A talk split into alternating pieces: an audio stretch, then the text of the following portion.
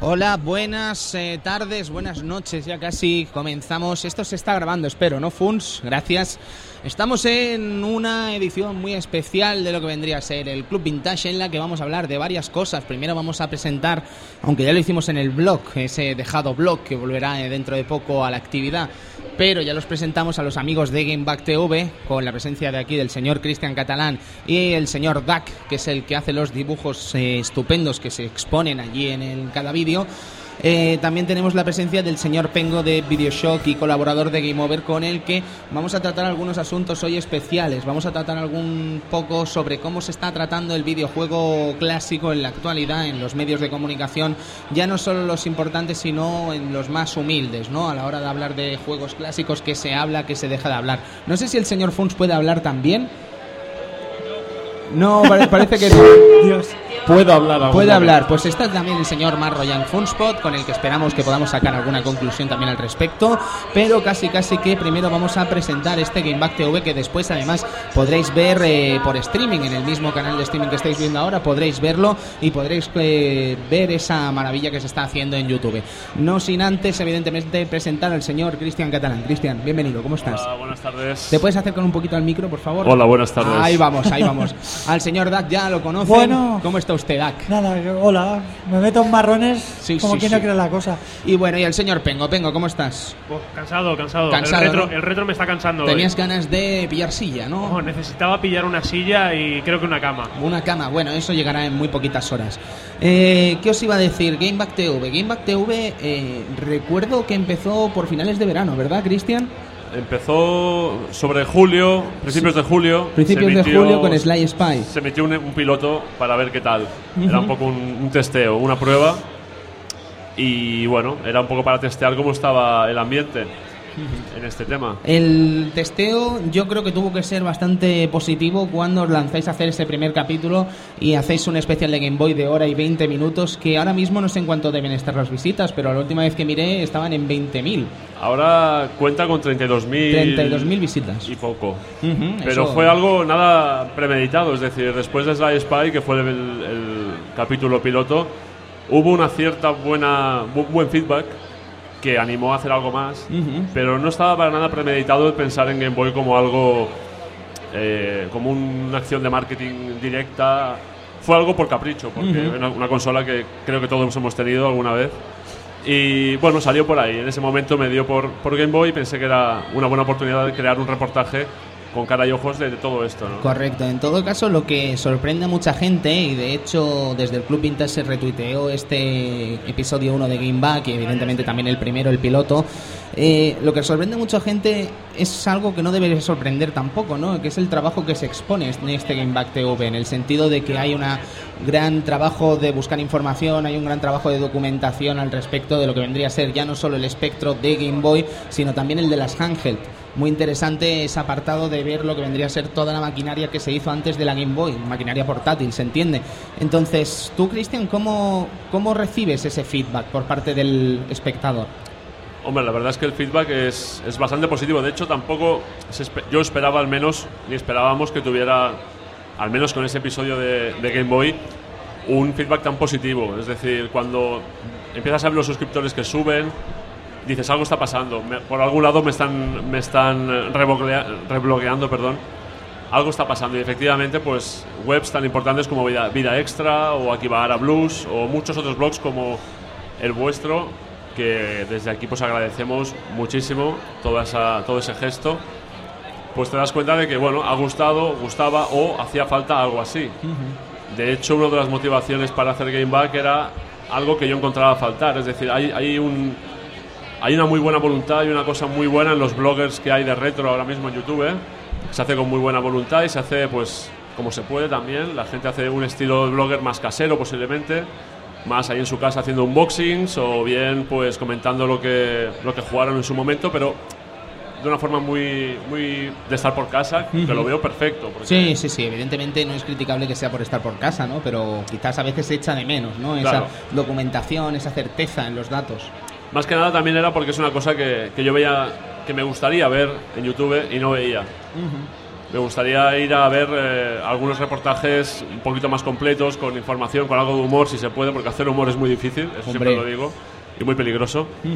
Eh, pero por lo demás es eso, es pues encontrar algo. También, claro, vengo también de la radio, de la televisión, y en parte si hacía algo así, era hacerlo con un poquito, pasando este defecto profesional que digo yo, que es para hacer un po- poco de factura a estos reportajes. No- no- es decir, no los podía hacer de otra manera si, si tuviera que hacerlos, la verdad. Claro. Pero, pero bueno, ahí está. Entonces es un, es un hueco que vi que dije, vamos a probar a ver qué tal respira. Y, y bien, con, con el episodio de Sala de Máquinas fue, fue una cosa que, que no me esperaba, la verdad, que hubiera tan buena respuesta. Entonces, eh, lo que vendría a ser esta hora y 20 de duración de Game Back en el caso del, de Game Boy, eh, podríamos decir que eso es una historia de lo que vendría a ser la Ángel pasando por el espectro de Game Boy. Pero es que acompañado de las imágenes que se están viendo, ya no solo de comerciales de Game Boy, distintas escenas de películas, con algunos comentarios, Cristian, si me permites, bastante graciosos. Sí, sí, sí, eh, bueno. Te ríes porque no puedes hacer otra cosa que reírte. Claro. Eh, vienen acompañados también de ilustraciones del señor Duck. Sí, la verdad es que fue todo un placer contar con David Alcalá para, para hacer estas ilustraciones, porque de hecho ya lo conocía de Misión Tokio, grabábamos Cuando éramos. Cuando era joven. Hace años venía a Radio de Badalona, allí donde estábamos, a hacer eh, pues un programa que era Misión Tokio y bueno, la verdad es que me gustó mucho su estilo y pensé que sería muy bueno crear pues con su estilo pues unas referencias clásicas de los videojuegos a su manera, ¿no? Y la verdad es que bueno, a mí personalmente me gusta mucho y creo que le da un poquito de Bastante toque. Bueno, vida. yo recuerdo el primer dibujo que hice de él, que era el. Wonder el- Boy. El Wonder Boy. Sí, de hecho, ya- de hecho es que Game Back tiene una historia muy muy Muy, muy atrás, porque yo llegué a hacer Bueno, muchos dibujos. Hablamos del año 2006. Pues la vamos a contar luego, si os parece Sí. bien, ¿vale? Pero Dak, que tú colaboraciones con temas de videojuegos, todos sabemos que eres un gran fancinero, que llevas muchos años en lo que vendría a ser la brecha Sí. del fanzine. Y de videojuegos tú no habías trabajado, ¿no? Dak? Yo es que de videojuegos, sinceramente, yo soy bastante inútil en los videojuegos, pero a ver, ya de- yo de por sí sí que me gusta mucho la caspa videojuegos. Buah. A los juegos antiguos esta cosa me gusta. Y técnicamente, igualmente a mí me gusta también dibujar, cómo puedo dibujar este personaje a mi estilo. Eso es un pique para mí. Y un poco, pues él me, me daba, me da pautas, dijo, haz esto, haz lo otro, y yo, bueno, a ver, también hay que decir que a lo mejor yo no soy un gran gamer, pero sí que tengo mucha cultura de videojuego porque tengo muchos amigos que han tenido consolas, que yo, yo he escuchado diálogos, es eso. Es un poco, yo he sido el, el secundario, ¿no? O sea, el que estaba ahí y miraba, escuchaba, atendía y decía, oye, esto está bien, esto está cual. También es eso, es un poco, mm, yo he sido más de atender, de ver. Pero también ver- eso es aprender, amigo Dak. Sí, sí, pero que como gamer, gamer, yo te puedo decir que sí, que he tenido algunos juegos y tal, la Game Boy la he tenido, porque soy un fan de Game Boy, pero poco más, o sea, yo soy de más de la... Ahora me hablas de cualquier juego, del Skyrim, de, diría, ups, ¿vale? Pero sí que las más antiguas, al ser un ñajo, pues sí que he enganchado más. Sí. Porque, claro, eh, comentas que es un reto pasar personajes a tu estilo, ¿vale? Sí. Un estilo quizás más caricaturesco. Aparte pero- es que yo, por ejemplo, ahora mismo los Snow Brothers estos, los... Bueno, éramos Sí, los Snow Bros, Nick and Tom. Sí, los Snow Bros, yo cuando me pasó imágenes de sello, porque bueno, a veces no las encuentras, te pasa enlaces y digo, Dios. Sobre todo el Snow Bros 3 es... No son muñecos. ¿Vas a dibujar Snowboard 3? no lo sé.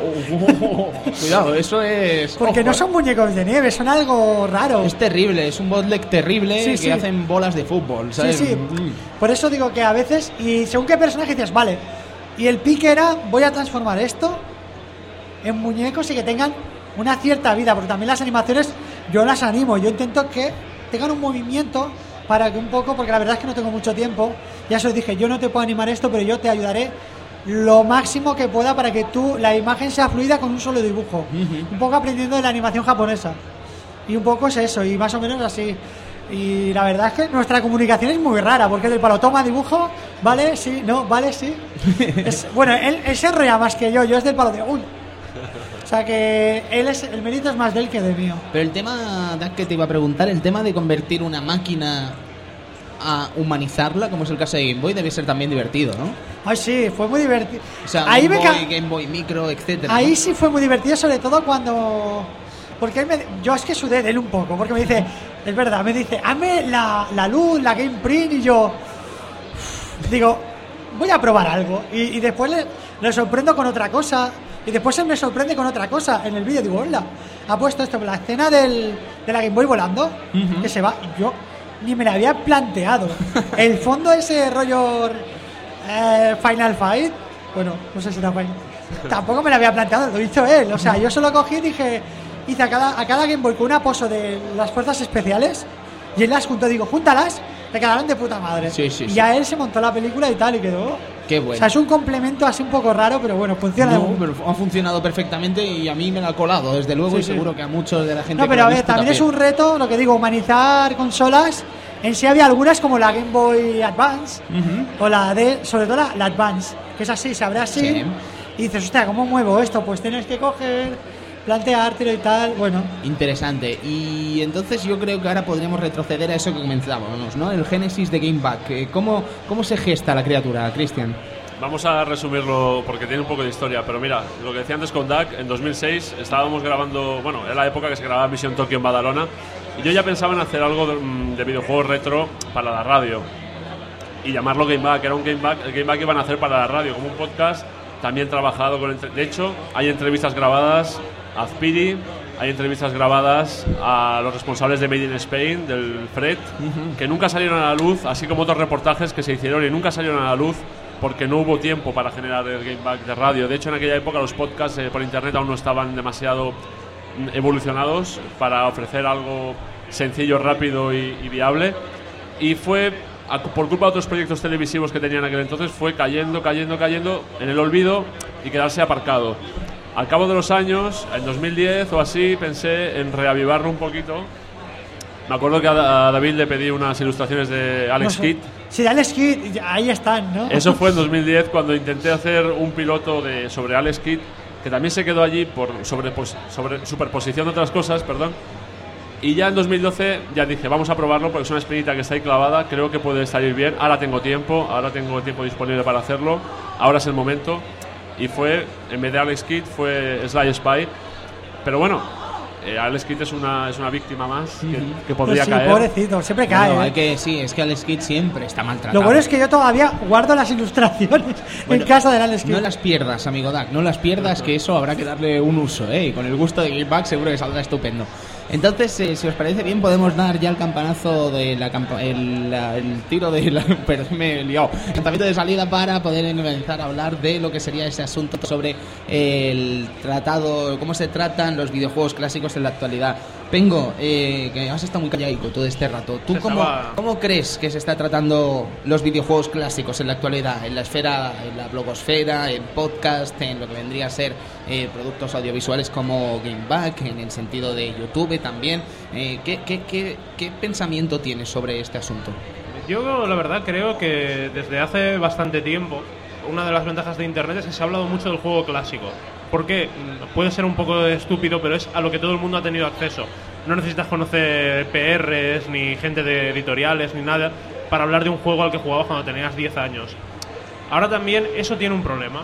Mucha gente simplemente se ha dedicado a hablar de los juegos a los que él ha jugado, qué tal se lo pasaba y demás, pero no ha entrado muchas veces a analizar eh, esos juegos que han ido aportando a los diferentes géneros o cómo han ido entroncando con, con juegos más actuales, que creo que es una de las asignaturas pendientes. Pero hoy en día, eh, lo que es en publicaciones, se habla bastante de retro. Ahora es necesario que se hable bien. Que se hable de calidad, al fin y al cabo. Que se hable de calidad, que se intente sacar algo más. de- es decir, eh, sí, es un juego retro, es un juego hace 20 años, pero ¿por qué vale la pena hablar de este juego? Hoy- ¿Ha influido? ¿Nos ha llegado hasta hoy? ¿O simplemente es un juego que jugaste en su día y ya está? Porque, Pengo, la palabra retro, ¿no crees que habría que, jubilada, que jubilarla? ¿No Eh, crees que es una palabra como...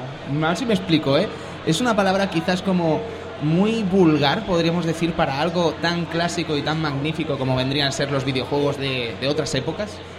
Bueno, Retro un poco lo hemos cogido como muletilla. Realmente sería simplemente un juego clásico. Sí, es algo genérico. Retro podía ser hasta un mueble del siglo XVIII, es decir, eh, para explicar un videojuego retro, no sé qué otra palabra podría ser aparte de retro, es decir, Juego clásico, podríamos videojuego, decir, sí, ¿no? un juego clásico. Lo que me pregunto es eso, ¿no? Que suena juego retro y me parece como una nominación cutre para lo que vendría a ser algo que en otros géneros o en otros géneros artísticos, como podría ser el cine, como podría ser la música, como podría ser el arte, nadie habla de arte retro para referirse a un Goya. No, ¿Me pero aún, aún nos da un poco de vergüenza decir clásico. Es decir, aún no consideramos que el videojuego tiene suficiente entidad como para decir que un juego, un Asteroid, por ejemplo, es un juego clásico. Eso es interesante. Sigue siendo para nosotros un juego retro. Cuando tengamos unos cuantos años más a nuestras espaldas y la gente ya básicamente haya nacido siempre con videojuegos, entonces ya empezaremos a hablar de juegos clásicos. Ujú. Quizás tendremos que esperar más tiempo, una evolución mayor a este género, para a este eh, espectro del videojuego, para que se pueda hablar de otras eh, nomenclaturas, ¿no? Necesitamos a lo mejor eh, alguna generación más, que las empresas se vuelquen un poco más en promocionar los juegos que sí, sacaron hace 30 años, pero que siguen siendo igual de divertidos, igual de actuales. Que es un tema que todavía no, no tienen muy claro. Porque luego además eh, lo que vendría a ser retro es como complicado delimitar qué quiere decir retro, ¿no? Porque a la hora de la verdad, ¿qué quiere decir retro? Eh, Super Nintendo es retro, Atari 2600 es retro, Super Nintendo es retro, mm, Play 1 es retro, que es Eh, complicado. Últimamente, retro casi es eh, la generación anterior de consolas. Juegos entre 5 y 7 años hacia atrás ya se consideran retro. Mm, si es lo que debería ser, no lo creo. Bueno, en un principio pienso que actualmente, por ejemplo, PlayStation 2 la podemos considerar retro, aunque no nos acostumbramos a decir un juego retro de Play 2. Es decir, aún no nos parece que el retro tendría que ser Super Nintendo, Mega Drive, Atari y tal. Pero incluso si te vas a la Atari 2600, te vas a la Magnavox, te vas a consolas más antiguas, ahí ya, ya- ya entra el término vintage. Ujú. Ya pues, parece ser más, más que retro, ¿no? Sí. Y a, a veces esas consolas deberíamos hablarlas como consolas vintage. Parece como que ya han pasado como el Cadillac, ¿no? Sí, Un coche sí, sí. que ya es vintage, ¿no? Es algo más antiguo. Correcto. Yo, amigo Funs, ¿tiene usted alguna opinión al respecto de este, este, este problema etimológico, ¿no? De la palabra retro. Hombre, ¿qué quieres que te diga? Yo creo que el gran problema que tiene ahora mismo el videojuego en este sentido es que está siendo, la vi- está siendo víctima, como lo está siendo cualquier género de ocio, que es, eh, es una víctima más de la nostalgia.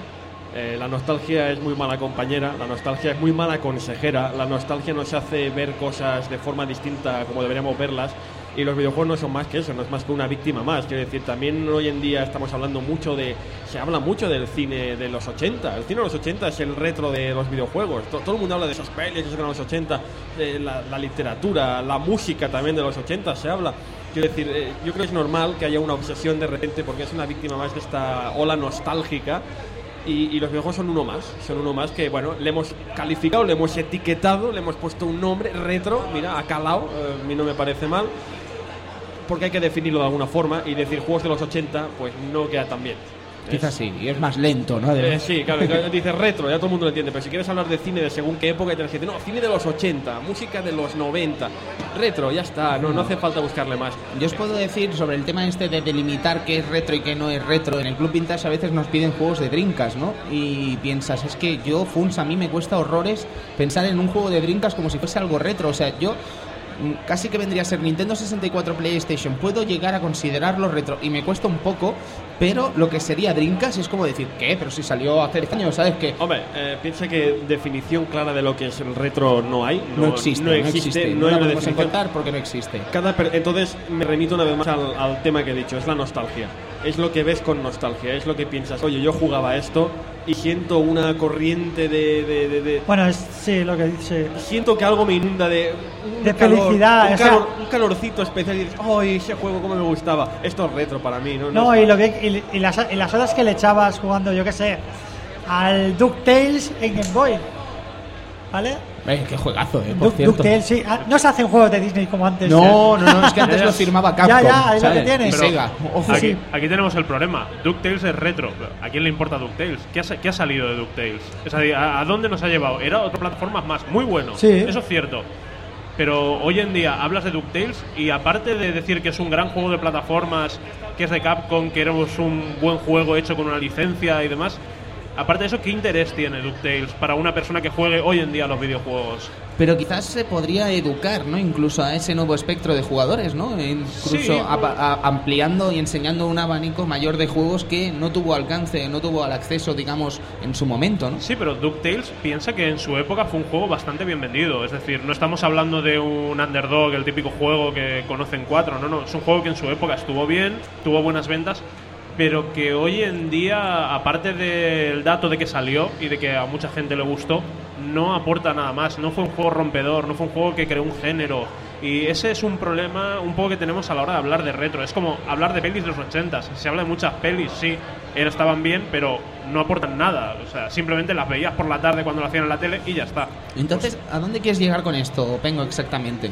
Yo esto lo que quiero llegar es que eh, lo que necesitamos es mm, pasar un poco más allá del retro y hablar de juegos clásicos. Es decir, hablar de juegos que los juegas hoy en día y siguen siendo tan buenos y tan importantes como lo eran hace 30 años. Igual que ocurre con las películas o igual que ocurre con la literatura. Pero Exactamente, porque ahí tenemos un problema grave y es una vez más lo que he dicho, la nostalgia es muy mala consejera y de la forma que hoy en día vemos, por ejemplo, un ejemplo muy sencillo, Tú ahora ves de nuevo los Transformers, por decir un caso. tú ves la serie de dibujos de los Transformers, por hablar de animación, y dices, ¿qué es, esta, qué es este ñordo que estoy viendo? Y yo de pequeño disfrutaba como un enano, pero ahora no puedo ver. Entonces los videojuegos también pueden ser víctimas de esto. Hay que revisitar estos juegos con precaución. A ti te pueden traer muy buenos recuerdos de infancia, te pueden traer muy buenos... Eh, sí, pero siempre... Pero hay que volver a revisitarlo. A ver, también habían los juegos pestiños Sí, sí, pero hay Esos que jugabas y decías, mierda que me he comprado. Sí, sí, sí. Entre Cheesemaster, bueno. Pues que el, retro en realidad es muy ambiguo, es lo que decía aquí el compañero. Es ambiguo y personalizable totalmente. Es decir, para lo que para mí es la leche era porque lo jugaba yo, pero posiblemente mi compañero no. Con lo cual, bueno, ya te digo, es un, es un pantone de grises muy amplio en el que, bueno, cada uno pues coincide o no coincide con tu opinión. En el mm. caso de DuckTales, pues es lo que decía él también que no es una no es una franquicia clásica dentro del retro. No, y eso es un buen juego y no ha envejecido, o sea, perdón, ha envejecido bien.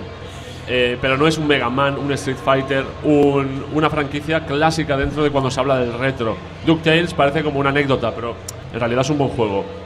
Tanto para Game Boy como para Nintendo, para toda la plataforma en la que salió como los juegos de Disney en general antes los juegos de Disney estaban muy bien. Si lo sé digo Dina Blaster. No.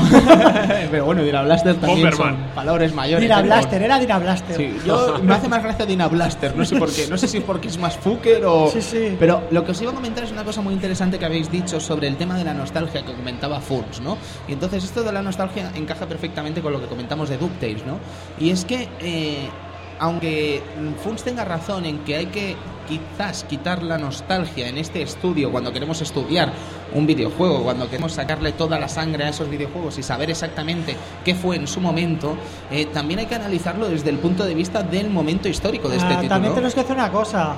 Que ¿Cuántos años teníamos? Exacto. Con el DuckTales. Es como ahora un chaval de 10 años que te salga el juego de Gormitis. A nosotros dirás, ¿por qué sacan esta mierda. Sí. y a lo mejor el chaval está flipando. Pues, pues la cuestión, eh, Dak, es que creo que hay mucha gente a la hora de hablar de retro, ¿no? En el sentido de que está el tipo que idealiza la época del clásico, en el sentido de que lo de antes era perfecto, lo de antes no fallaba. No, disculpen, es que antes había igual o la misma mierda que ahora. Tony, eso se resume en, en el eterno. Con antaño se vivía mejor. Sí, sí, sí. Eso es el clásico. O sea, siempre habrá alguien que diga, no, es que en, con tal vivíamos mejor, con no sé qué. Somos realistas, yo conozco chavales que ahora mismo son más, un poco más mayores y juegos de Play 1 que para nosotros era un uñazo de cuidado, para ellos es lo más. Sí, sí. No, no sé qué ejemplo ponerte, pero. Final Bout. Final Bout, un ejemplo perfecto. Quiero decir, yo Final Bout me lo reventé. El Dragon Ball, el Dragon Ball. Sí, Dragon Ball Final Bout. Yo Dragon Ball Final Bout lo jugué y dije, ¿qué mierda es esta? Mira, yo lo jugué, lo disfruté como un cabrón, eh, veía lo que era ese juego, me parecía algo increíble, pero claro, estamos hablando de que yo era un chaval de 10, 11 años. Sí. Entonces, yo no puedo ir ahora mismo al Club Vintage y venderos la moto de que ese juego es maravilloso, porque ese juego es un auténtico pues desastre. yo, creo que ha pasado lo mismo con el, con el Butoden 1 de Super Nintendo. Eh, a mí me pasó con el, el Butoden, el de los 22 personajes. el Dragon Ball Z22 es lamentable, sí. El Dragon Ball Z yo me lo conseguí y recuerdo que era como Wow, como los dibujos, por la intro. Sí, sí, Recuerdo que en un salón del manga había una intro. La de los puños, ¿no? Es el, que, es, el, es el de la caja azul, ¿verdad? ¿Habláis eh, no, no, el, de los, 22 personajes que la portada sale. Goku. Es el de Play 1, que eran 22, personajes. Que podías conseguir, podías jugar con personajes que, que, nunca, que nunca se habían podido jugar. Pero es lo que dices, jugabas y decías, Dios, Sí, qué son pegatinas. Sí, sí, sí. sí. Ultimate Battle, ¿no? Ulti- Ultimate 22. Battle 22, Sí, Ultimate correcto. es cierto. eh, ese, ese quiero decir que cuando Claro. yo lo vendía en el game ya era una mierda, ¿eh? Sí, No, sí, sí, sí. No, pero- ah, digámoslo claro, Pero digámoslo ¿sabes claro. lo que pasa, Pengo? Que si lo jugabas quizás más de niño, como lo recibí yo en su momento, que era un chaval loco con la fiebre de Dragon Ball aquí en Cataluña, flipaba con el juego. Igual que da, que es que nos parecía eso que, que parecía la, la Sí, serie. sí, pero recuerdo que llegó, llegué a casa, jugué nada y dije, Dios, es que decía, no puede ser. O sea, menuda mierda. Eso nos pasó con Yo el, me lo comí con patatas, ¿eh? eso nos pasó con el primero No, de yo Super que- Nintendo. Yo es que sabes qué pasa, que a mí me llegó primero. Yo tuve la suerte de que en un en una tienda de Mataró estaba el copi- el, el juego de Super Nintendo, el adaptador con el- los primeros juegos de Dragon Ball de lucha. El primero, el El Bu- Botoden. El. Super El Botoden. el de la el portada de, naranja. y El de la el portada de- naranja. y el de la Master, no, de la Mega Drive puede ser. Sí. el de Steam. Sí. El mejor, o sea, yo nunca Pues he jugado sale Krilin. Sale Krilin y sale Broly. No, pero ese es el 2, tío. No. Ese es el Botoden 2. Es el botón en dos. Hmm. No, no, no, iba a decir que si quieres probarlo, lo tenemos aquí en el stand, el Appendus de Steam, y comprobarás lo mismo que yo he comprobado después de jugarlo.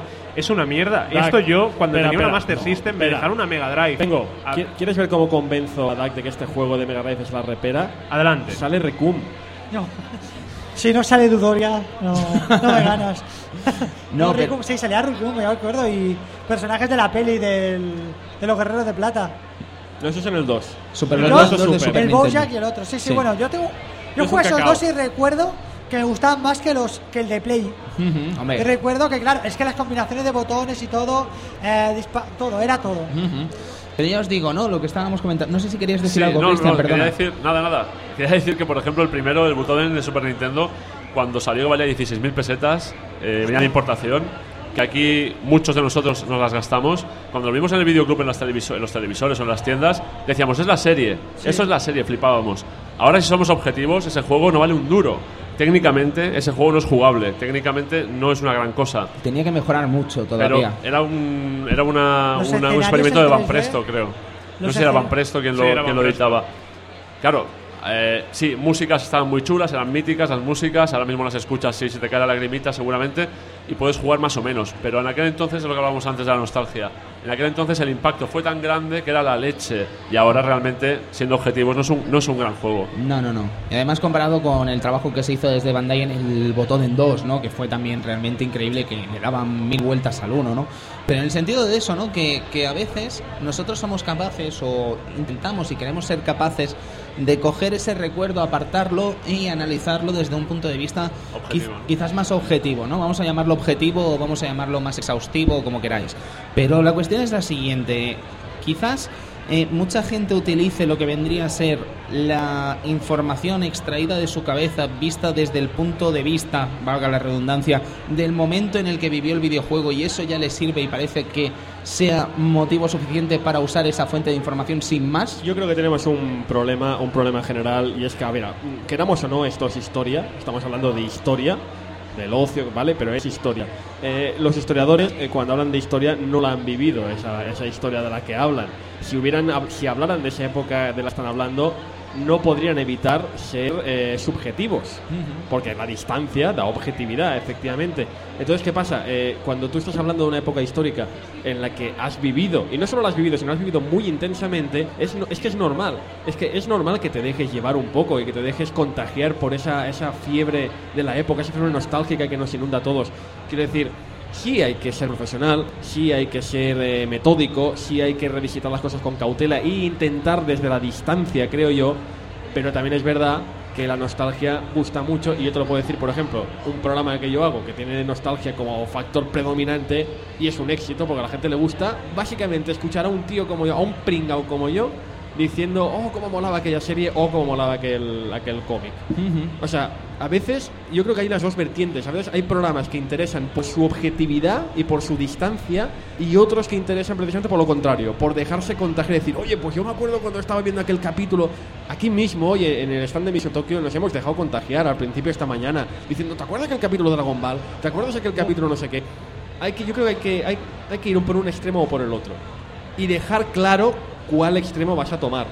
O sea, cuando tú te presentes esa, ese medio, cuando tú presentes esa, esa, esa historia que estás montando, decir, oye, voy a dejarme llevar por la nostalgia y lo reconozco, o voy a ser totalmente objetivo. Correcto. No medias tintas. Sí, a mí eso me parece estupendo y lo defiendo evidentemente siempre y cuando se use y no se abuse de lo que vendría a ser la mentira, ¿no? Porque llega un momento que a veces se llega incluso a mentir sin ser consciente de que estás mintiendo, ojo.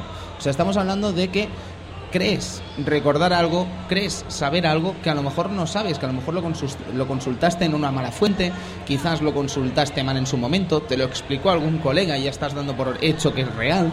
Y entonces ahí es cuando entramos en un problema muy gordo para lo que vendría a ser la credibilidad de la información de videojuegos clásica en nuestro, en nuestro gremio, ¿no? Vamos a llamarlo así, por llamarlo de alguna manera.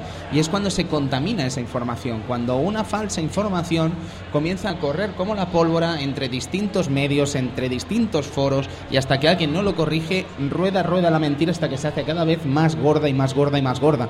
Entonces, ¿cómo puede ser, quiero decir, cómo, cómo, cómo se puede prevenir que gente que está haciendo, vamos a decir, vídeos en YouTube, que esté haciendo podcast, que esté haciendo artículos donde sea, mm, no esté tan informada como debería, dada la mm, responsabilidad que tienen comunicativa a la hora de hablar de esas cosas y que, claro, el tío que está leyendo no tiene por qué saber lo que están, le están contando, ¿no? Entonces, ¿cómo luchar contra eso? ¿Cómo evitar esa contaminación de la información? Porque al final puede acabar siendo un problema. Yo creo que todo depende de qué estés produciendo y, qué- de qué medio estés tratando. Es decir, tienes un blog, un programa en YouTube, un podcast, has de saber qué estás ofreciendo. Entonces, si ofreces un producto personal, puedes dejarte llevar por la nostalgia, puedes dejarte llevar por tus sensaciones. Un, un- tío en su mesa del comedor hablándote de un- del Street Fighter, es correcto que ese chaval que está haciendo un blog en el comedor de su casa quiera, por ejemplo, dejarse llevar por la nostalgia que tenía. Si presentas un producto, podcast, vídeo, ya lo digo, ya lo he dicho otra vez antes, eh, que es informativo, hayas de ser objetivo. Y no hay nada mejor que jugarse el juego entero otra vez, antes de hablar de él. Con, con la. O sea, es decir, en el presente, jugártelo y verlo de arriba abajo es el objetivo. Ahí es cuando. Yo creo que es el procedimiento. Para tú realmente no hablar, hablar por ejemplo, de Snow Bros. recordando qué partidas te echabas cuando tenías 12 años. Has de pasártelo en el mame o en la máquina si la tienes, y entonces sí que puedes hablar con, con propiedad. Es, es únicamente eso, saber lo que tienes que hacer. Ya está. Yo creo que una, una cosa que también es importante y que tenemos, tenemos esa ventaja sobre otros es que nosotros aún podemos ir a consultar a las fuentes. Y realmente de gente que ha estado haciendo videojuegos, consolas y demás hasta hoy en día mm, siguen vivos, o sea, están ahí. Es más difícil, es más fácil o es más difícil consultarlos, pero eh, aún puedes ir a preguntar, oye, ¿Ray Casar era un gilipollas o hostia? Como preguntó aquí el amigo Funs hace unos días. A David Crane. Oh, sí, David Crane. Un saludo, sé que no está escuchando. Gracias, David. Aún, aún puedes hacer esto. Ahora te vas a. Isabel la Católica, oye, mm, aquello de la unificación, ¿cómo funcionaba? Eso Pam. no lo puedes hacer. Aquí todavía podemos hacerlo y es una asignatura pendiente. Deberíamos consultar más a las fuentes, al menos a las que están a nuestra. Aparte de, evidentemente, si vas a hablar de un juego, por favor, juégatelo. Juégatelo aunque sea en unas condiciones. Hombre, es que a ver, eh, tengo, yo creo que estaremos de acuerdo que si estás haciendo algo relacionado con el mundo del videojuego clásico o el retro, como queráis llamarlo, que si ya no lo juegas, nene, macho, es como hablar de fútbol y no ver el partido, ¿me explico? Es como, es que es, es surrealista, es que no entra en mi cabeza, eso es indefendible. Acabarás perdiendo veracidad seguramente. Sí, Eso sí. se valora. Exactamente, pero llega un momento que a veces parece que hay tanta hambre de ganas, eh, de tanta hambre de juegos clásicos en los medios, en lo que vendría a ser eso, insisto, podcast, YouTube, etcétera, que se valora cualquier cosa y al final acaba siendo un problema. No sé, es un tema muy complicado, es un tema que seguro será interesante debatir algún día en un programa entero del Club Vintage con un equipo eh, ya más eh, en un sitio más cerrado, evidentemente, porque claro, aquí pues es un, un poco más complicado, ¿no? Y además con más invitados y no sé, yo creo que podría salir algo muy interesante y amigo Cristian, amigo Dak, amigo Pengo y amigo Funso, os invito a que cuando montemos esto, espero que en breves pues podamos hacer algo así, puede ser muy interesante. En todo caso, amigos, eh, ahora nos toca algo muy guay y es que si no han tenido la oportunidad de ver el primer capítulo de Game Back TV, el especial de Game Boy, mm, lo vamos a poner ahora mismo por streaming y así ya, Funs, si no me equivoco, daremos por acabado lo que vendría a ser las actividades del stand de Emisión Tokio de hoy. No sin antes, evidentemente, despedir a los invitados que hemos tenido. Señor Pengo, un placer. Igualmente, Y Tony. espero que volvamos a estar juntos pronto. Cuando, cuando tú quieras y hablamos de estas cosas y de lo que haga falta. Estupendo, Dak, muchas Ah, gracias. bueno, nos veremos mañana. Seguro, si no vamos a hartar. Y Cristian, eh, felicidades por el trabajazo. De Muchas nuevo, gracias. lo digo en las ondas. y Muchas gracias, por gracias. estar aquí.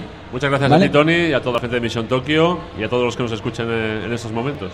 Amigo Funs. Sí, vamos a poner el primer episodio. No sé si el streaming dará de sí, pero bueno, en un momento dado, si no, se podrá consultar por otra. Claro, tú imagínate, amigo oyente, que estás viendo esto y dices, "Mm, no lo veo bien. Te vas al YouTube y pones Impact Eh, TV exacto, y patapac. Ahora mismo, sí, a ver, vamos a intentar que el streaming dé de sí, pero en el caso de que no sea eso posible, pues ya sabéis que podéis acceder a este. Que no, no, no es.